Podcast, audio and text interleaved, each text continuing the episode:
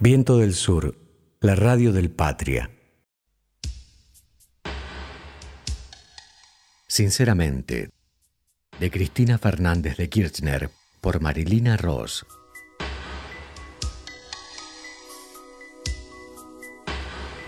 Todo empezó como un juego, como cuando empecé a ser actriz o a componer canciones. Acababa de salir, sinceramente, el primer libro de Cristina Fernández de Kirchner. Y yo ya lo estaba devorando, cuando una amiga se lamenta de no poder leerlo por problemas oculares. Si querés yo te lo grabo en casa y te lo mando por mail, le digo. Y así fue. Se entera mi amiga Teresa Parodi y me los pide ya que también ella andaba con molestias visuales. Un día me sugiere que lo suba a las redes para ayudar a otra gente. Me puse a editar y a limpiar lo que se podía.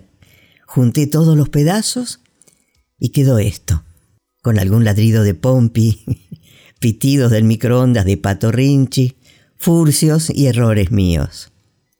Todo muy casero pero con muchas ganas. Espero que lo disfruten tanto como yo.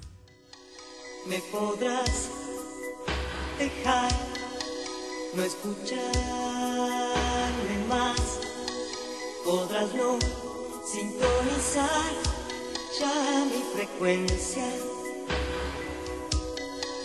pero yo estaré conectándome desde el centro de mi dial hasta tu esencia.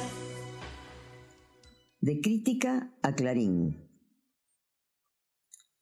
En la tarde del 23 de junio de 1935, el excomisario Ramón Valdés Cora, un matón al servicio de los conservadores, ingresa en el recinto del Senado de la Nación en plena sesión y dispara un arma de fuego contra el senador Lisandro de la Torre, con la clara intención de asesinarlo. Sin embargo, es su colega de bancada, el senador también demócrata progresista Enzo Bordavere, quien finalmente cae muerto al intentar cubrir con su cuerpo a De la Torre. Transcurría lo que se conoció como la década infame, así denominada por el grado de entrega del patrimonio nacional, corrupción, pobreza y miseria generalizadas, que algunos dan como iniciada con el derrocamiento del segundo gobierno de Irigoyen y concluida el 4 de junio del 43, cuando los militares deponen al presidente Ramón Castillo.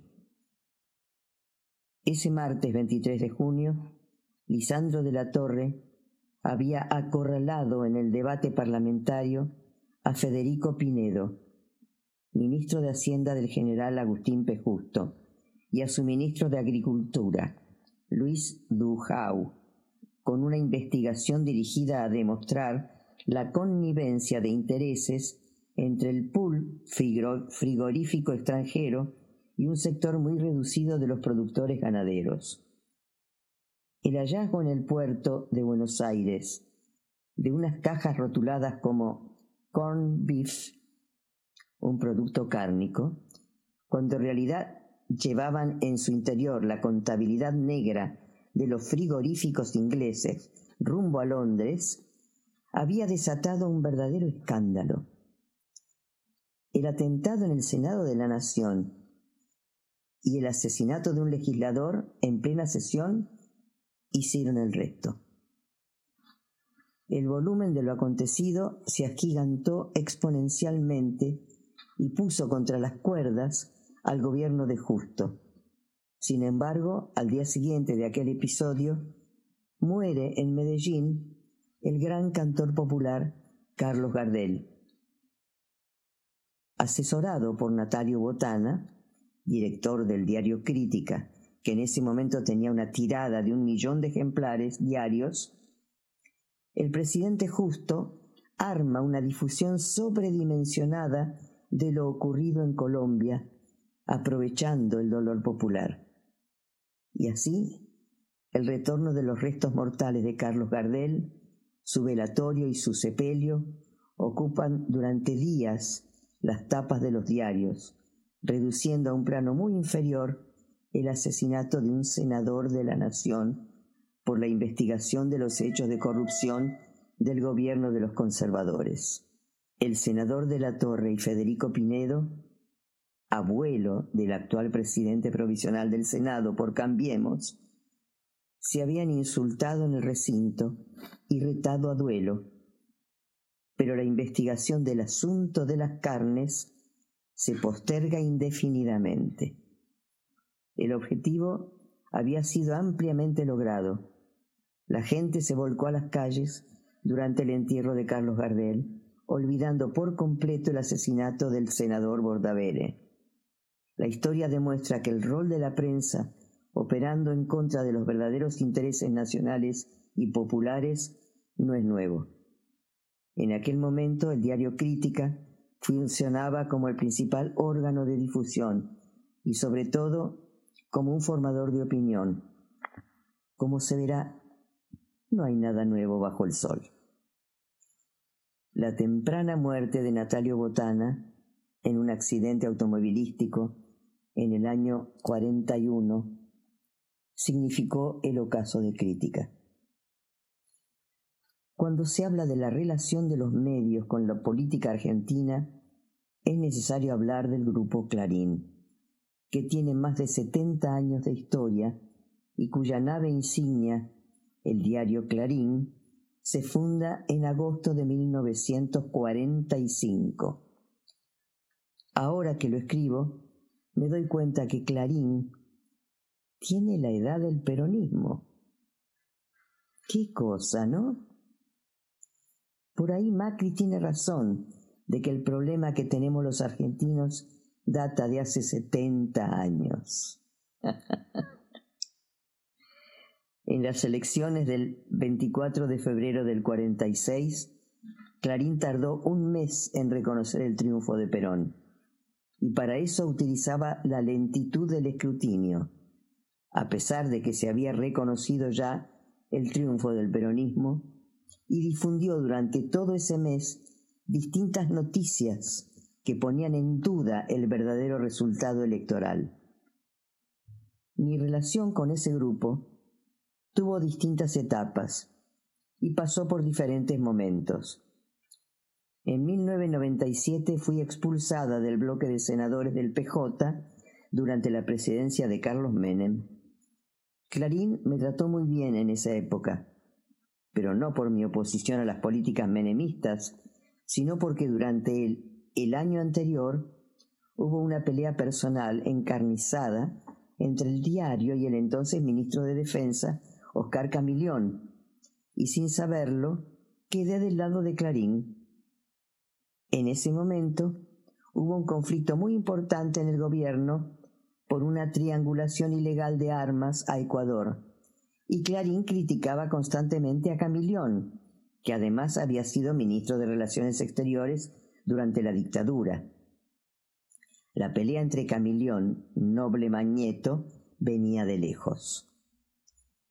Después de la muerte del fundador de Clarín, Roberto Noble, su viuda, Ernestina Herrera, le había entregado la gestión del diario al desarrollismo, el partido político que habían fundado Arturo Frondizi y Rogelio Frigerio, abuelo de su homónimo, ministro del Interior del gobierno de Macri.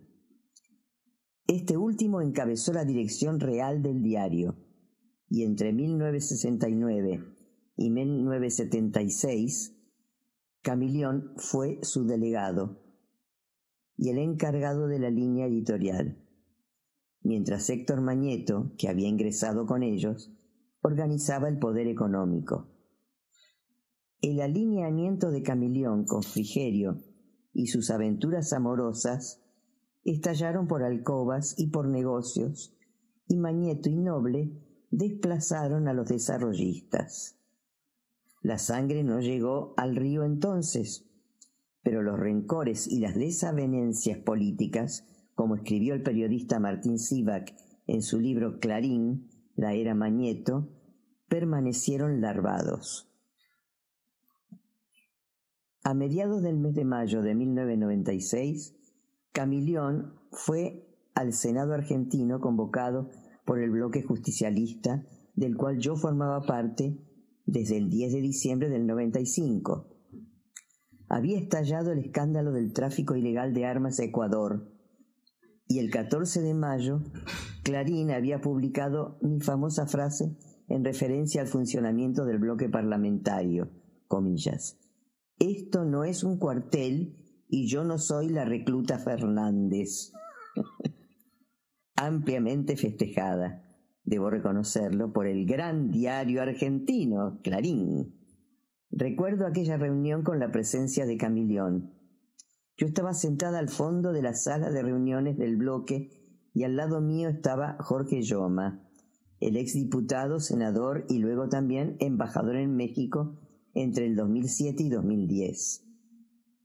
Yo criticaba a Camilión, pero en ese momento Yoma me dijo que no le hiciera el juego a Clarín. No comprendía de qué me hablaba y le pedí explicaciones, y ahí nomás me largó el culebrón. Camilión había tenido un romance con Ernestina Herrera de Noble, quien había conseguido que el genocida Videla lo nombrara embajador en Brasil, porque el plan era irse a vivir juntos allí. Pero resulta que cuando nombraron a Camilión, él habría tomado la decisión de irse con su esposa oficial. Según me contó Yoma, siempre en modo machista del asunto,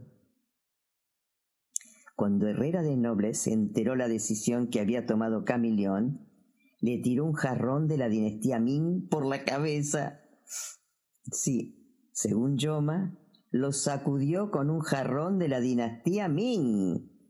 Eso era un clásico dato de color que siempre solía tener el senador riojano. Mientras me reía sin parar, le dije, más allá de Clarín, ¿qué me importa la vida privada de la Herrera de Noble? Porque además no estoy para nada de acuerdo en pensar que esa mujer o cualquier otra se movía solo por inquinas personales. Bueno, en resumidas cuentas, cuando Camilión fue al Senado y le dije, Ministro, con todo el escándalo que hay, con el desgaste y el costo político que le está provocando al gobierno, ¿usted no ha pensado seriamente en la posibilidad de renunciar? Se lo pregunté muy, pero muy respetuosamente, pero Camilión lo tomó muy mal y contestó, Usted no tiene la edad ni los antecedentes para hacerme esa pregunta. Recién llegaba al bloque como senadora de la provincia de Santa Cruz y no sé qué cara habré puesto al recibir ese comentario, pero agarré la cartera, me levanté de la silla, pegué un portazo y me fui. Cuando salí del bloque, como era de público conocimiento que Camilión estaba allí dentro, había una cantidad enorme de cámaras y periodistas. Me asaltaron los noteros y allí comenzó todo. Clarín estaba feliz con mi oposición al ministro. Lo cierto es que por el costo que le produje a Menem y a Camilión, Clarín me catapultó como la genia de Cristina. Que me llamaran Cristina no me parecía curioso porque en Clarín a todas las mujeres las llamaban por el nombre.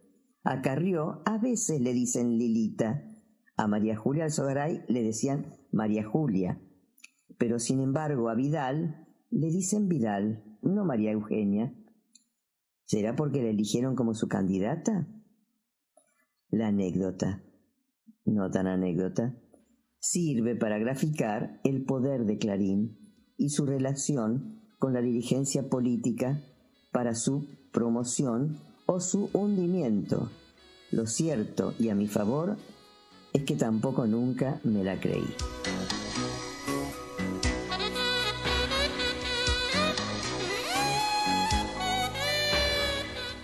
Todos los días, de lunes a viernes, a las 12 del mediodía y a las 12 de la noche, un fragmento de Sinceramente leído por Marilina Ross.